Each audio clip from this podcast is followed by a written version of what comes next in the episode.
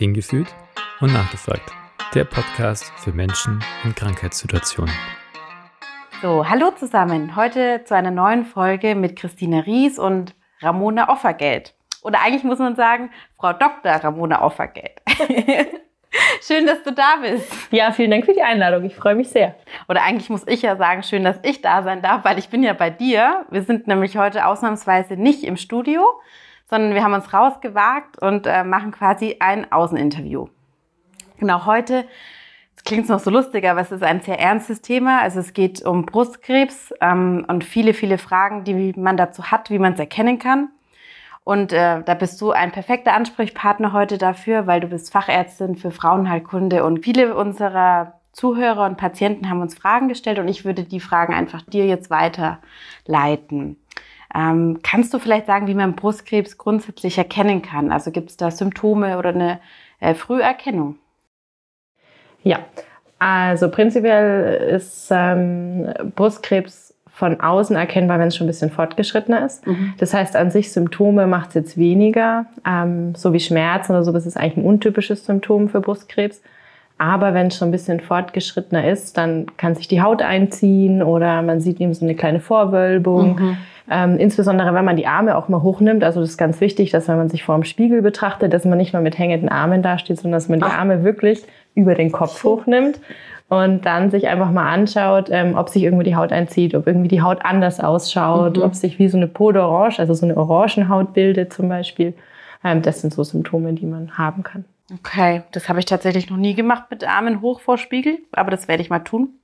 Und wenn ich jetzt da, wenn ich irgendwas sehe, was mir auffällt, an wen wende ich mich dann im nächsten Schritt? Ähm, erstmal an Frauenarzt. Weil das Wichtigste ist dann erstmal die Brust abzutasten. Mhm. Man kann auch gleich mal einen Ultraschall machen. Ähm, und normalerweise ist es so, dass ein der Frauenarzt dann ähm, zur Mammographie schickt, also mhm. zu einer Röntgenuntersuchung der Brust. Und wenn dann die Befunde vorliegen, dann wird man zu einem spezialisierten Frauenarzt weitergeschickt, wie es bei mir jetzt der Fall ist. Und wir würden dann die weitere Diagnostik machen. Okay. Und ähm, im Vorfeld hast du gesagt, dass die Mammographie manchmal ein bisschen unangenehm für Frauen sein kann und deswegen, dass sie sagen, ich, ich schieb's vielleicht auf die lange Bank oder mach's nicht. Ähm, da hast du etwas ganz Hilfreiches dazu gesagt, warum quasi die Brust, glaube ich, ein bisschen platter gedrückt wird. Ja, genau. Also die Brust wird ja bei der Mammographie zusammengedrückt. Ähm, der Sinn ist einfach, dass man weniger Strahlenbelastung hat. Mhm. Das heißt, es ist jetzt nicht, um die Patienten zu quälen, ähm, weil uns das Spaß macht, sondern einfach, dass man die Strahlenbelastung gering hält und die Mammographie ist an sich sinnvoll, weil man nicht alles im Ultraschall sehen kann. Also es gibt Befunde, die mhm. sieht man nur in der Mammographie. Auf der anderen Seite gibt es aber auch Befunde, die sieht man nur im Ultraschall. Also es ist eigentlich immer günstig, wenn man sowas kombiniert. Das heißt, wenn man irgendwie selber einen Knoten tastet oder eine Hautveränderung sieht, mhm. dass man immer beides macht, dann Ultraschall und Mammographie. Okay, das klingt sinnvoll. Ja, ich habe nur noch mal nachgefragt, weil ich finde, wenn man was versteht, dann kann man es auch leichter akzeptieren und sagen, aha, okay. Und welche Therapieformen gibt es dann?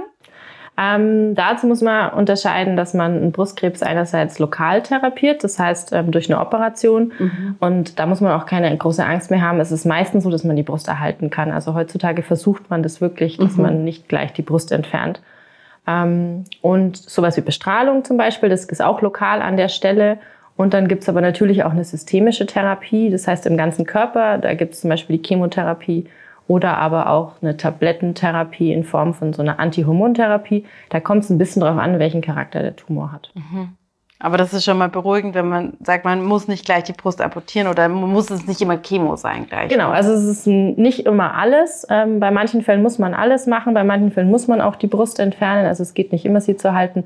Aber heutzutage ähm, ist schon das Ziel, dass man brusterhaltend operiert. Ja, schön. Und kann ich dann selber als Patient irgendwas tun, damit die Therapie gut anschlägt? Also gibt es da irgendwas, was ich machen kann? Positive Einstellung, mhm. tatsächlich. Also das hilft enorm. Ähm, die Familie mit einbinden, die Freunde mit einbinden. Klar, es gibt Menschen, die machen das immer mit sich selber aus. Das kann man natürlich auch. Niemand ist dazu gezwungen, das ähm, mit anderen zu besprechen. Aber positive Lebenseinstellung, ähm, auch in der Situation, wenn es richtig schwierig ist, ähm, ist definitiv hilfreich. Inwiefern spielt denn Ernährung da noch eine Rolle, dass man sagt? Ähm, also eine ausgewogene Ernährung ist immer günstig. Natürlich sowas wie Normalgewicht, sportliche Betätigung, Alkohol in Maßen zum Beispiel. ähm, genau, das sind so Sachen, da kann man das ganzen, den ganzen Verlauf positiv beeinflussen. Ja, prima. Also es ist ja immer gut, wenn man sagt, man ist aktiv dabei und kann was tun, ne? Also dass genau. man es passiv über sich ergehen lässt. Und wie hoch sind dann die Heilungschancen? Weil die sind ja eigentlich ganz gut, wenn man es frühzeitig erkennt. Genau, wenn man es frühzeitig erkennt und wenn man nicht ähm, eine aggressive Form hat, da gibt es natürlich leider auch Unterschiede. Es gibt auch ähm, Brustkrebsformen, die man frühzeitig erkennt, die aggressiv sind, wo man dann nicht die besten Chancen hat, aber in den meisten Fällen sind die Heilungschancen sehr hoch. Und weil Brustkrebs so häufig ist, so circa jede achte Frau ähm, ist von Brustkrebs betroffen, wird es unglaublich gut erforscht. Mhm. Also es mhm. wird jeden Tag daran gearbeitet, es weiter zu erforschen, um noch mehr verschiedene Therapieformen zu entwickeln und ähm, die meisten haben wirklich sehr gute Chancen. Okay. Na, das hört sich doch ganz positiv an. Und gibt es noch irgendwas, was man zur Vorsorge außer dem Abtasten tun kann oder ist es schon das ist schon mal das Wichtigste, das Abtasten und ähm, regelmäßig zum Frauenarzt gehen natürlich, mhm, auch wenn das klar. nicht unsere Lieblingsbeschäftigung ist, aber genau. Ähm, ansonsten, wie gesagt, sich im Spiegel betrachten, mhm. keine Angst davor haben, wenn man was findet, lieber zum früher, Frauenarzt ne? gehen, ja. ja. Lieber früher und ähm, als es raufzuschieben. Okay, ja, super. Dann erstmal herzlichen Dank für die ganzen Infos. Und ähm, wenn ihr wollt, dann könnt ihr gerne auf www.nap www.de gucken, ob es da noch neue Updates gibt oder uns Fragen schicken, wenn wir die beantworten können, an podcast.nlp.de. Ansonsten verabschiede ich mich jetzt hier. Danke, Ramona, für deine Zeit. Ich danke dir. Und bis nächste Woche. Tschüss.